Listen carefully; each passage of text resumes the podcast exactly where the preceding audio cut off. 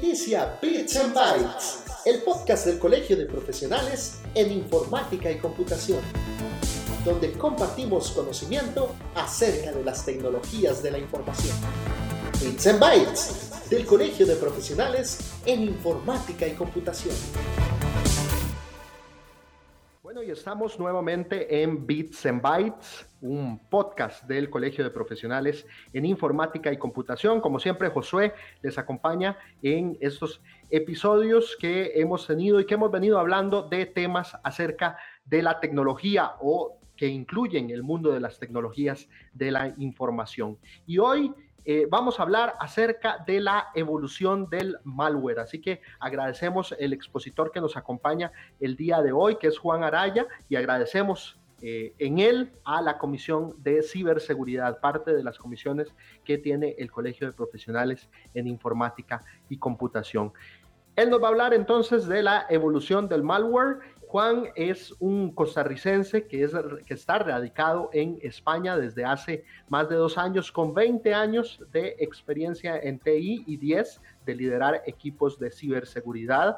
Ha participado también en múltiples conferencias como ponente, entre las que sobresalen Navaja Negra 2019, B-Sides Panamá 2020, Geek Cam Singapur 2020, Honeycomb España 2020, CyberX Canadá, B-Sides Panamá 2020, B-Sides Dublin 2021. Juan además cuenta con una maestría en ciberseguridad del CUP de España y con múltiples certificaciones. Y bueno, él nos, nos honra con su presencia en este día y le damos la bienvenida. ¿Cómo está Juan?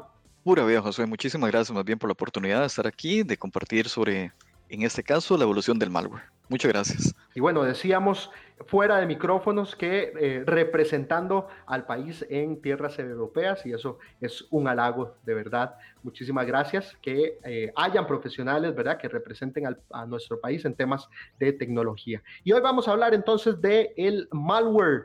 Y para empezar tal vez a, contextualizar, Joan, eh, me gustaría que nos diga qué es un malware y cuáles son los tipos más comunes tal vez que existen. Claro que sí, con mucho gusto. Bueno, empecemos por lo básico. ¿Qué es malware? Malware en este caso significa software malicioso. En otras palabras, es un tipo de código diseñado para hacer daño. ¿Daño contra qué? Daño contra la confidencialidad de los datos, contra la integridad de los datos, contra la disponibilidad de los servicios. ¿Ok? Hay diferentes tipos de malware eh, disponible, por ejemplo, el virus, que es el que todo el mundo conoce, ¿verdad? Que es el más conocido, que es un tipo de malware diseñado para copiarse de forma automática. Eso, eso normalmente se distribuye en múltiples maneras, pero normalmente se, se copian de forma automática cuando uno, por ejemplo, conecta una llave USB que venga infectada con un tipo de virus. Este automáticamente se copia en la máquina y la infecta.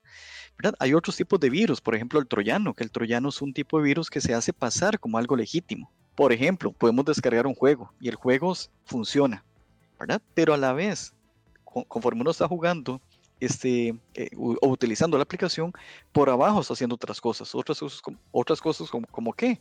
Como por ejemplo robar información, como por ejemplo abrir puertos para que el atacante pueda tomar control de tu máquina, etc.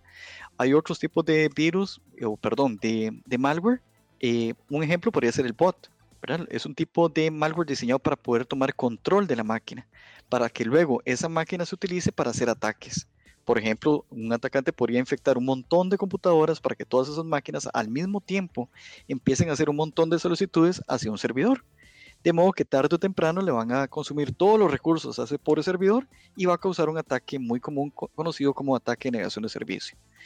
Hay otros malware, eh, uno bastante interesante que se llama adware, que es una forma ilegal de ganar dinero. Es una forma de eh, abusar de un sistema conocido como pay-per-click.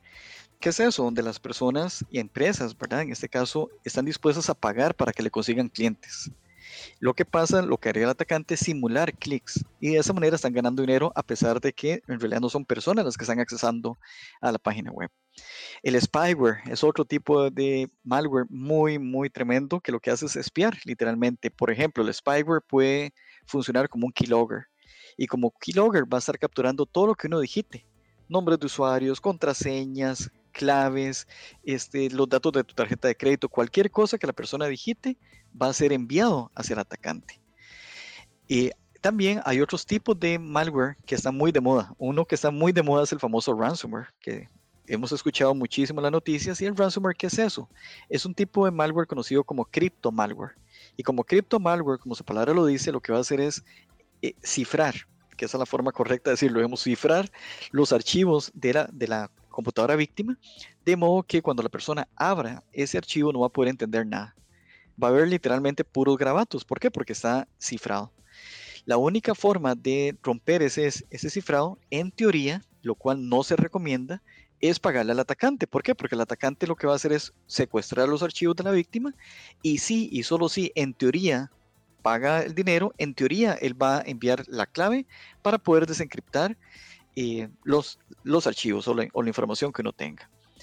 Por supuesto que eso es un tipo de malware que está dañando muchísimo. ¿Por qué? Porque no todas las empresas están listas para poder tener un buen sistema de backups, para poder reaccionar rápidamente y por eso es uno de los, tipos de malware que más daño están haciendo actualmente.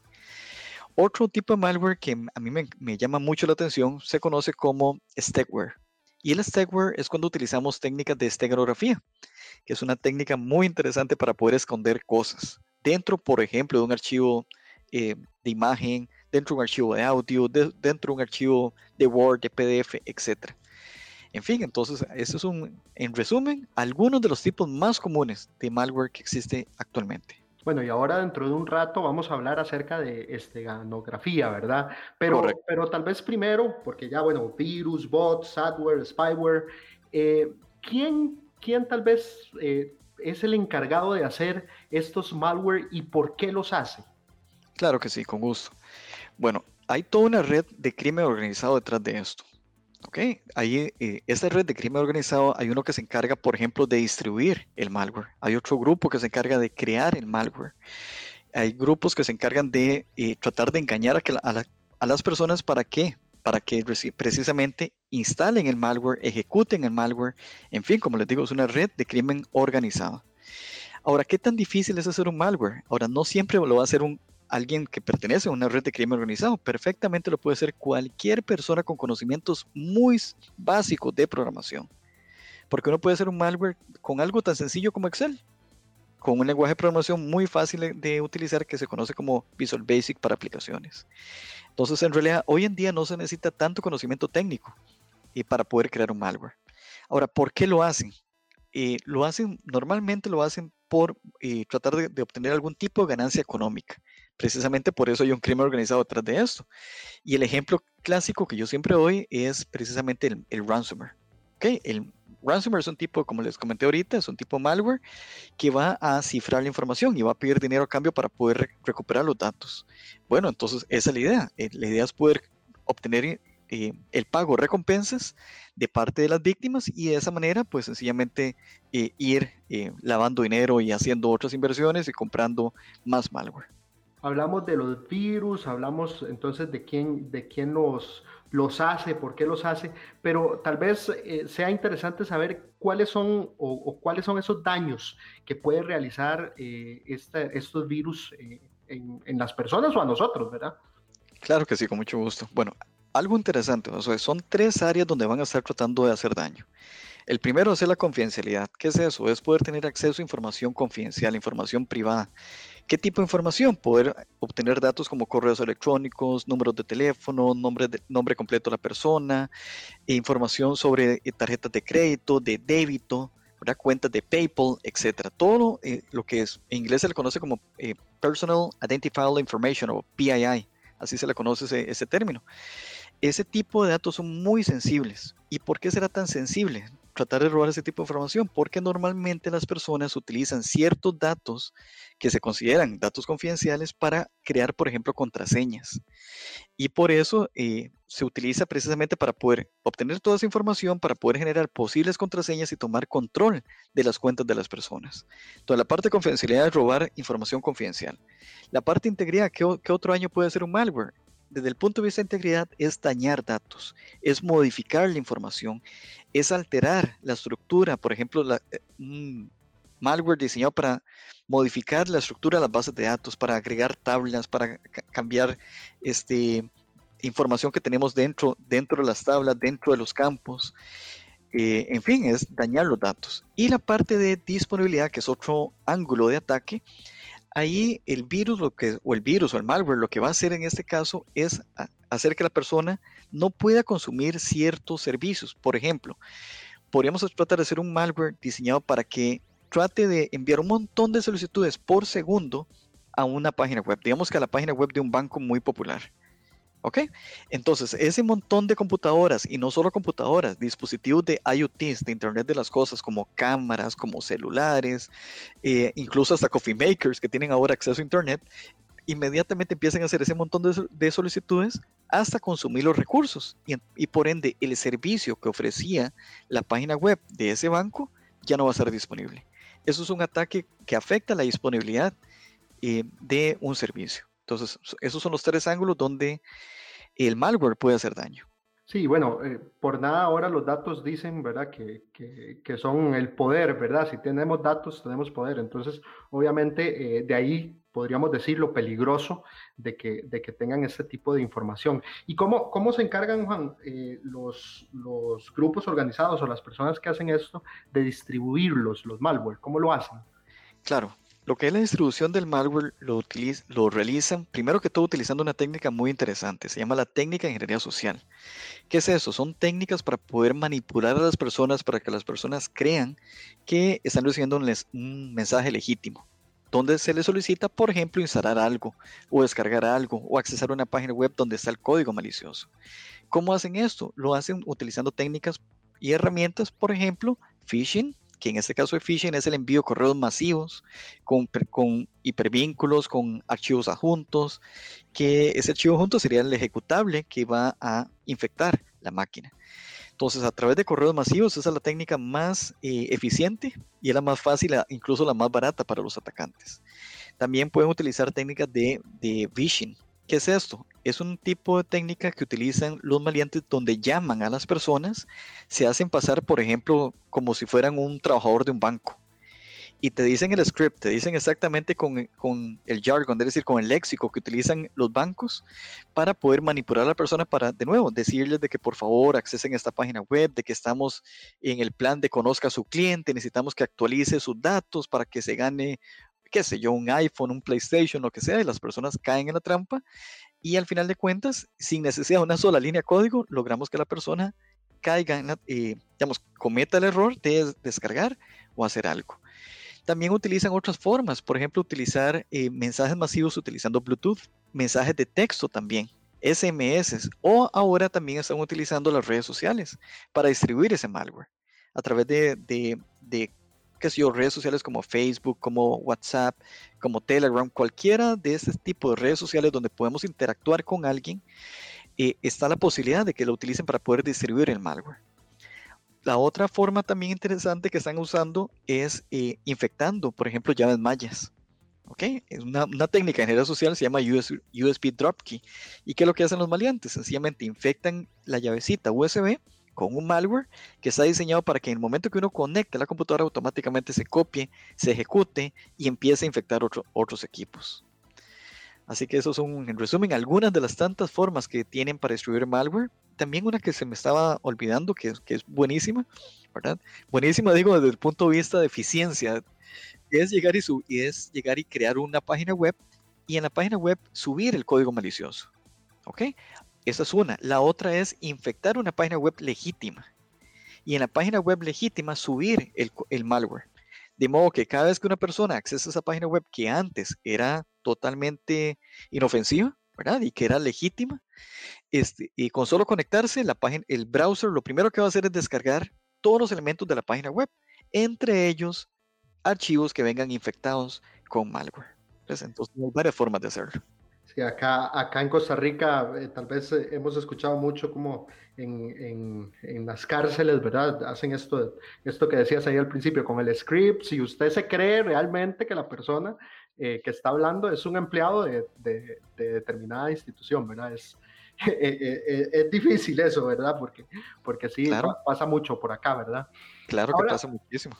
Podría, podría pasar, Juan, que, bueno, y, y que lo he escuchado. Yo tengo un, un, teléfono eh, iPhone, yo tengo una computadora, una, una, una Mac, eh, a mí no me entra ningún virus. ¿Es eso cierto? Lamentablemente es un mito y es totalmente falso. Hay malware diseñado para hacer daño en equipos Mac, en iPhone, en Android, en Linux y por supuesto en Windows y otros sistemas operativos. El malware está diseñado precisamente para hacer daño, ¿verdad? Y como hay tantos usuarios de Mac, por supuesto que son un target, por supuesto que son un objetivo para los atacantes para hacer daño. Así que no se confíen, asegúrense de tener sus respectivos sistemas de protección, de detección y mitigación de, malware, tanto en dispositivos móviles como en dispositivos Mac, incluso Linux. Bueno, y eso tal vez eh, podría ser una, una, aclaración, Juan, porque tal vez podría pensar, no, es que solo en las computadoras se ven infectadas por los malware. ¿Es, es eso cierto? Podría también, o, cómo, digamos, un celular se va a ver infectado, ¿verdad? Eh, claro. Digamos, ¿cómo, podemos aclarar eso, digamos? Porque tal vez haya personas que entiendan que solo en las computadoras, ¿verdad? Correcto. Entonces, primero, tal como lo acabas de decir, no solamente las computadoras se pueden infectar por malware dispositivos móviles como teléfonos, Android, iPhone, digamos, cualquier teléfono puede ser infectado con algún tipo de malware. ¿Y cómo se podría llegar a infectar? Recordemos en este momento que los teléfonos que, utilizamos hoy en día son smartphones, la mayoría. Significa que son teléfonos que tienen acceso a Internet, son teléfonos que tienen memoria, tienen procesador, tienen capacidad de almacenamiento de datos, tienen un sistema operativo que constantemente eh, tiene actualizaciones.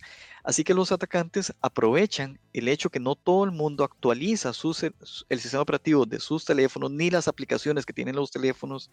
Y para peores, la mayor parte de las personas no tienen instalado un antivirus de paga para poder proteger sus teléfonos.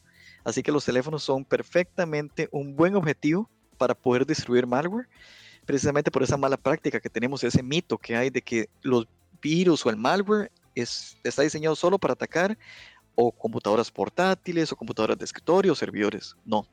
El malware ahora está atacando lo que se llama dispositivos de IoT, de Internet de las cosas, como les comenté al inicio. por ejemplo, un, simple coffee maker que tiene acceso a Internet. Las refrigeradoras de hoy en día también tienen acceso a Internet. Un montón de dispositivos. Hay un montón de este, eh, eh, dispositivos de domótica para automatización de las casas. También tienen acceso a Internet. Esos, esos aparatos tienen capacidad de entender protocolos de red y por ende pueden hacer solicitudes, por ejemplo, por HTTP. Y, se pueden utilizar para hacer ataques de, de, negación de servicio, entre otros. Así que lamentablemente no solamente eh, los, las computadoras ni las laptops pueden ser atacadas, sino que pueden ser atacados móviles, dispositivos de IoT y eh, equipos, incluso smart TVs, cualquier cosa que tenga acceso a Internet prácticamente. Ahora, eh, dentro de los tipos que usted nos mencionaba al principio, estaba el ransomware y, tal vez relacionando con esto que, estás diciendo, eh, que, bueno, primero tal vez explicarle a, aquellos que nos están escuchando qué es el ransomware exactamente y, tal vez cuáles son eh, algunos tips o medidas de protección que usted nos, nos podría recomendar. Muy bien, claro. Entonces, el ransomware recordemos que es un tipo de malware que va a cifrar, va a encriptar la información que tenemos en la computadora. Va a encriptar los archivos, las bases de datos, todo lo que tenga la máquina. ¿ok? Cuando una máquina se infecta por ransomware, la persona que va a ver, lo que va a ver es un mensaje, va, a aparecer una, una, pantalla roja, ¿verdad? Normalmente, y te dice claramente, hey, su máquina ha sido cifrada, si no paga tanta cantidad de bitcoins o algún tipo de moneda, este, de criptomoneda, eh, para tal fecha, sencillamente vamos a exponer todos sus datos o, o no va a tener acceso a, su información nunca más.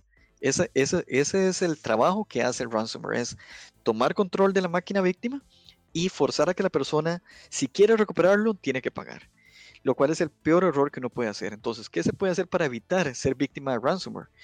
Varias cosas. Uno, tener un buen entrenamiento constante de técnicas de ingeniería social. ¿Por qué? Porque para que tu máquina se infecte con ransomware eh, es porque tuvo que haber sucedido alguna de las malas prácticas, como por ejemplo darle clics en enlaces que no conocemos, recibir correos de personas que no conocemos y descargar archivos que vengan adjuntos en ese correo y ejecutarlos. son malas prácticas y son técnicas de ingeniería social para hacer que las personas ejecuten código malicioso.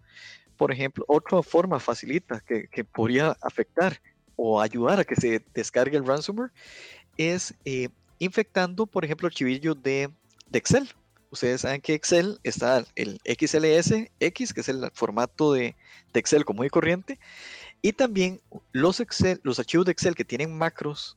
Significa XLSM, significa que son archivitos que en el momento que uno abre el archivo, en el momento que uno eh, ingrese al archivo Excel, se puede ejecutar comandos maliciosos. Entre ellos se puede ejecutar una macro que podría perfectamente descargar el ransomware y empezar a cifrar y tomar control. Entonces, tener mucho cuidado con los correos que recibimos, tener mucho cuidado con los archivos que vayamos a, abrir de nuevo en el celular, en la computadora, en el servidor, en cualquier dispositivo que tengamos. Lo, además de tener ese cuidado y ese conocimiento constante de técnicas de ingeniería social que están utilizando los maleantes, definitivamente hay que tener algún tipo de sistema de defensa instalado en nuestros equipos. Cuando hablo de sistemas de, defensa, estoy hablando, por ejemplo, de un sistema antivirus. Un buen sistema antivirus que esté listo para detectar posibles comportamientos extraños en la máquina, eh, archivos que, cumplan con alguna firma, es decir, con algún tipo de característica que calce con la información que tengan los, sistemas de antivirus. Y no solamente el antivirus convencional, hay, hay varias técnicas y varias capas que uno puede agregar para poder detectar y poder reaccionar a tiempo. Por ejemplo, hay sistemas que se llaman EDRs o EDRs y esos sistemas también van a tener la capacidad de, trabajar no solamente basado en firmas, sino también basado en comportamientos, en cambios extraños en el equipo para darse cuenta que el equipo ha sido infectado e inmediatamente eh, eh, notificar y tomar control para evitar que tu máquina se infecte y el ransomware se eh, dispare. El otro consejo importante, además de tener algún sistema de detección y defensa y, constantemente estarse capacitando en técnicas de ingeniería social para no caer en la trampa, es tener un buen sistema de backups, un buen sistema de respaldos. Recuerden que el, el respaldo es muy importante que esté bien protegido de la medida de lo posible que no esté dentro de la misma empresa, y, eh, y, hay un, bueno, cada empresa, por ejemplo, en el caso de una empresa, tiene que tomar en cuenta una cosa que se llama el RPO, el RPO, el Recovery Point Objective. ¿Y qué es esto?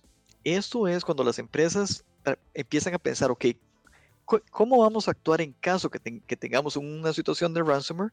¿Qué tan rápido podríamos tener el, el, el, último backup? ¿Qué tan frecuente, o que, perdón, qué tan reciente es ese backup?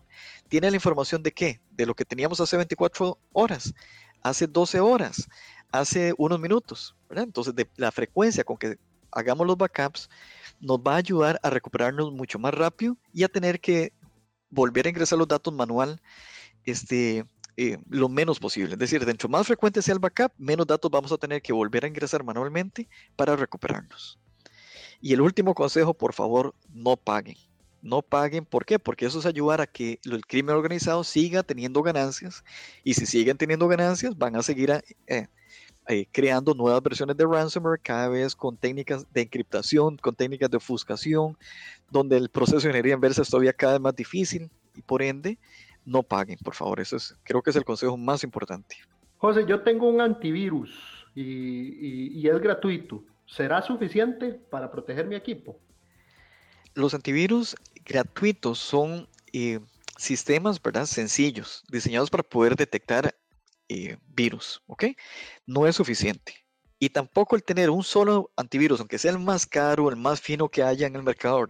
Eso tampoco va a ser suficiente para podernos proteger contra ataques cibernéticos, incluyendo eh, ataques realizados con malware. Hay que tener un sistema multicapas. Entonces, por ejemplo, en el caso de una empresa, en el caso de una empresa, además de tener antivirus, es bueno que tengan eh, IPS, ¿verdad? Que son sistemas de detección de intrusos, IDS, perdón, IPS es el sistema de, prevención y el otro es un sistema de detección de intrusos. Eh, tiene que tener diferentes sistemas, por ejemplo, un Host Intrusion Detection System a nivel de computadora, donde va a estar monitoreando qué sé yo, y cambios en el registro Windows, donde va a estar monitoreando eh, comandos que se, que se están ejecutando de PowerShell, etcétera, para poder triggerar alertas y reaccionar a tiempo. Entonces, en resumen, el antivirus gratuito es una forma, por lo menos, de irse familiarizando sobre cómo funciona, pero no es eh, un sistema eh, fuerte para protección contra virus. Es mejor, si en ese caso, tener un sistema antivirus de paga y tener sistemas multicapa, no depender solamente de un solo antivirus para protegernos contra diferentes tipos de malware. Ahora me gustaría tal vez que, nos aclare el término que he escuchado por, por allí, payload. ¿Qué significa eso? Bueno, el payload va a ser el código malicioso, ¿verdad? Que queremos enviar, que, que en el momento que la persona ejecute ese payload, se haga algún daño. Entonces, el payload está diseñado para poder explotar alguna vulnerabilidad que se encuentre.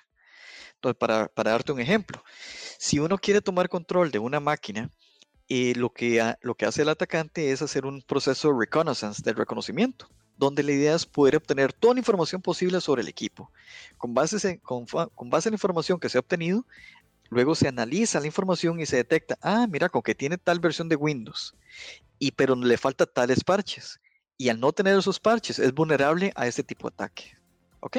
Entonces, ¿qué, es lo que hace el atacante o qué es lo que hace el penetration tester? Porque es un proceso muy parecido. Lo que haría en este caso es buscar un payload que te va a permitir explotar esa vulnerabilidad. Y en el momento que uno envía ese payload y ese payload es ejecutado, entonces uno ahí es donde explotamos la vulnerabilidad y se ejecutan otras, otras acciones, como por ejemplo poder tener acceso remoto a ese equipo. Entonces, el payload, ya en, resumen, en a nutshell, es ese código que nos va a permitir explotar alguna vulnerabilidad. Ahora sí, hablemos de la este, ganografía, que me cuesta inclusive decirlo, es, un término complicado. ¿Cómo, ¿Cómo, se relaciona este tema con, con el malware, Juan? Claro, con gusto. Bueno, primero, esta ganografía es una técnica antigua. Eh, esto existió por muchísimas generaciones.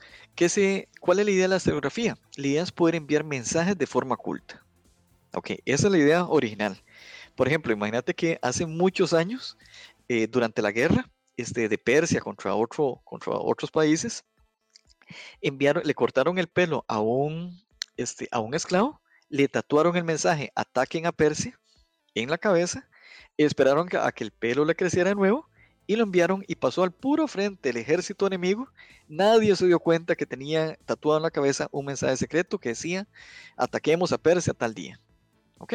Entonces, esa idea de poder enviar mensajes secretos sin que se den cuenta el enemigo se ha aplicado en, varias áreas.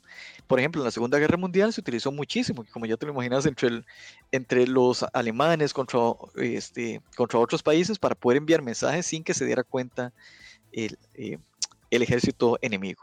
Ok, ahora, a nivel de informática, ¿cómo aplico, cómo yo utilizo tecnología? Bueno, utilizando la misma lógica, que es de poder enviar algo sin que se den cuenta, es poder utilizar imágenes, puedes utilizar eh, videos, puedes utilizar archivos de audio, incluso archivos de PDFs, archivos de Word, cualquier tipo de archivo, y esconder algo dentro de ese archivo. Ese algo podría ser perfectamente el payload que yo acabo de mencionar ahorita. Podría ser un ejecutable, podría ser información que me quiero robar. ¿Qué sé yo? Yo llego y agarro un archivo, encuentro un archivo Word muy interesante que tenga, qué sé yo, el plan de ventas del otro año de alguna empresa grande o una, una patente que, que, se está trabajando. Y ese archivo lo voy a esconder dentro de una imagen, dentro de una foto muy bonita. Entonces, la foto como tal, uno puede abrir el, archivo de la foto y se va a ver perfectamente. La puedes abrir en Paint, la puedes abrir con cualquier programa de edición de fotos y se va a ver de lo más bien la foto. Pero se ha modificado a nivel binario con una técnica clásica que se llama LSB, Less Significant Bit, donde eh, se modifican ciertos pequeños píxeles en esa imagen de alta resolución. Entonces el color resultante se va a ver muy parecido, al ojo humano no se nota, pero a nivel binario va escondido y codificado ciertos pedacitos de los datos que quiero esconder en un montón de píxeles que han sido alterados. Entonces, eh, como ves, utilizando esta tecnología se puede enviar payload, se puede, se puede utilizar para robar información y se puede utilizar para enviar malware. Ese es el gran riesgo y eso, esa combinación de malware con estegografía es lo que se conoce como stackware. Y ese es el gran riesgo que, que hay hoy en día. Por ejemplo, nosotros tenemos la mala costumbre de que, qué sé yo, cuando gana la liga, vacilamos a nuestros amigos de Saprissa, ¿verdad? Y le enviamos memes. Eso es una, una, una tradición muy común a nivel mundial. Todo el mundo hace eso. ¿Qué es lo que pasa? Que esos famosos memes que estamos viendo, en, que buscamos en Google y en cualquier buscador, no sabemos quién hizo ese meme. No tenemos certeza si dentro de ese meme hay algún tipo de payload escondido. Porque hay varias técnicas para poder esconder el, ese payload que quiero enviar. Yo puedo enviar pedacitos del código escondido, qué sé yo, dentro del metadata. O puedo utilizar el LSB que les mencioné ahorita para alterar ciertos píxeles y enviar la información escondida, de modo que no triggeré alertas. ¿Por qué? Porque para un antivirus ahí sencillamente está recibiendo una, foto. No hay nada ejecutable eh, para un antivirus común y corriente. Sin embargo, dentro de esa imagen hay pedacitos de código que si el maleante logra luego extraer, simplemente podría compilar y ejecutar. Entonces eso es lo que se conoce como esteganografía, es una técnica muy interesante. Hay un caso específico de un muchacho que trabajaba este, para General Electric y esta persona robó un montón de datos, los escondía en fotos y se lo enviaba a su correo personal. Y en el subject, es decir, en la parte del asunto del correo, lo disimulaba diciendo que eran las vacaciones que tuvo en tal lugar.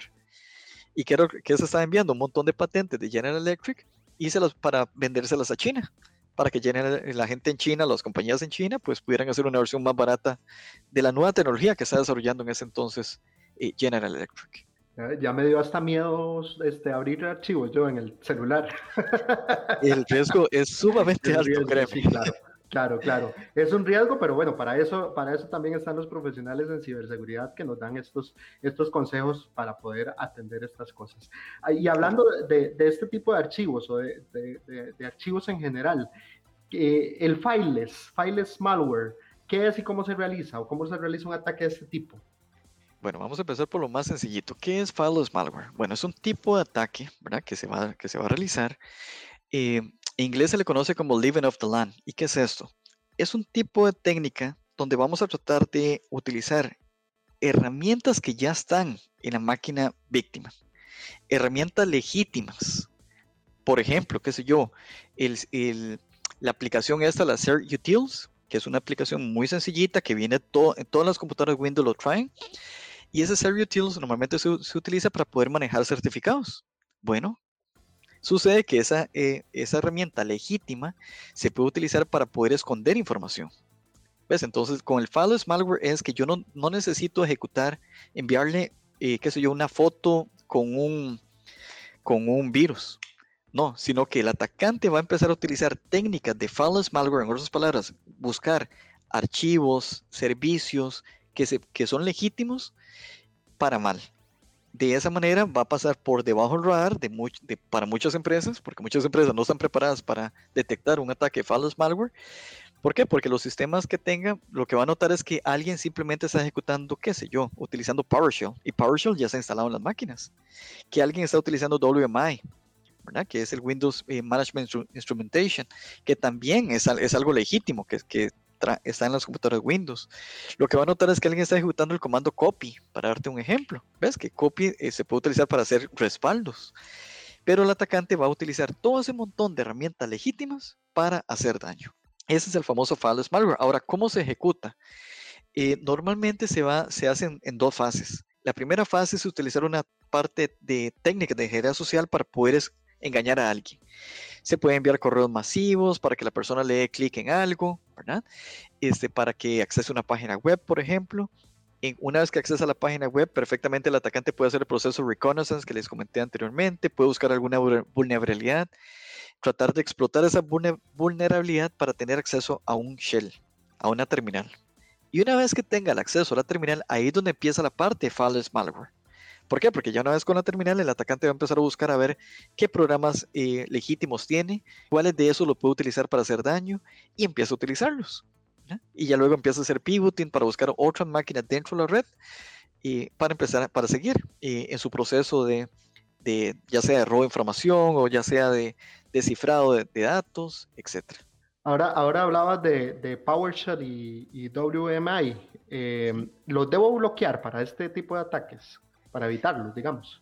WMI PowerShell es importante resaltar lo siguiente, son herramientas legítimas, son herramientas útiles, se utiliza para mantenimiento, para automatización. Entonces, la solución no es bloquearlo, no es desactivar esas dos opciones, es monitorearlo, es asignar eh, el uso de ese tipo de herramientas solamente a aquellos usuarios que realmente lo necesiten. Hay un privilegio que se llama least privilege, es decir, eh, la mínima cantidad de privilegios posibles es lo que hay que asignar para que la persona pueda trabajar. Entonces, por ejemplo, una secretaria, ¿por qué una secretaria tendría que tener accesos totales, qué sé yo, del local administrator para que pueda instalar lo que ella quiera, para para que pueda abrir puertos. ¿Ves? ¿Por qué? Porque no, no es necesario para el rol que ya tiene. Entonces, lo que es el least privilege es algo que nos puede ayudar precisamente a, a, así, a sacarle provecho a PowerShell y a WMI porque son legítimos, pero no caer en problemas de fileless malware. Por último, Juan, tal vez, eh, y para poner como la cereza en el pastel, diría yo, estos malware podrían de repente poner en peligro la vida de una persona. Efectivamente, efectivamente, y hay varias formas con cómo eso podría convertirse en una eh, realidad bastante, bastante tenebrosa, eh, digámoslo así. Imagínense hoy en día en los, hospitales. Hay un montón de aparatos médicos que son electrónicos. Un montón de aparatos médicos que se conectan a, la red de, datos del, hospital. Eh, de esos aparatos médicos, si un atacante pudiera, y no es nada del otro mundo, porque sí se ha dado montones de, de ejemplos donde pueden ejecutar ese malware imagínense ustedes, qué sé yo, las, personas que están con COVID, ni quiera Dios suceda, ¿verdad? Pero una persona que está con COVID, que está dependiendo de un respirador artificial, y si ese respirador está siendo controlado y monitoreado por una computadora y la máquina está infectada por malware y empieza a enviarle comandos para que el respirador no funcione bien o se apague, puede poner perfectamente en peligro la vida de esa persona. Otro ejemplo de un malware que podría causar daño o poner en peligro la vida de una persona Hoy en día está muy de moda lo que son los vehículos híbridos, los vehículos conectados, perdón, los, vehículos conectados y también los vehículos autónomos. Es decir, carros que tienen conexión a internet, carros que son donde uno perfectamente desde el teléfono puede mandar a encender el, carro, apagar el carro, etc. Entonces, un malware eh, diseñado para poder aprovecharse de esa conexión que tenga el teléfono con el vehículo, podría empezar a enviar comandos que podría afectarla. Qué sé yo, imagínense la persona está manejando y un pronto otro empieza a, chorrear agua en el parabrisas y a chorrear este, el montón de, jabón en el parabrisas. Eh, la persona podría perder visibilidad y causar un accidente de tránsito. Así que eh, se los dejo así como, como decimos en Costa Rica, ¿verdad? Para que lo analicen, para que lo piensen, porque eh, eso, ese es el futuro. Lamentablemente, lo que es malware ya no es solamente afectar computadoras, sino que incluso se puede utilizar para hacer, eh, poner en peligro la vida de las personas.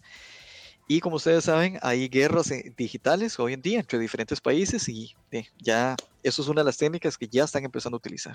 Bueno, y entonces esa es la información que le traemos en este episodio de Bits and Bytes, hablando de este, estos virus, hablando de malware, de estos grupos que engañan, que estas redes de, crimen organizado eh, que eh, desgraciadamente utilizan la información con eh, fines que, no, que no son los adecuados. Así que esto son un poco de consejos que les damos de parte de la Comisión de Ciberseguridad y del Colegio de Profesionales en Informática y Computación y por supuesto del experto que nos ha acompañado el día de hoy, Juan Araya. Muchísimas gracias Juan por estar acá con nosotros. Claro que sí, muchas gracias por la oportunidad. Gracias. Bits and Bytes, del Colegio de Profesionales en Informática y Computación.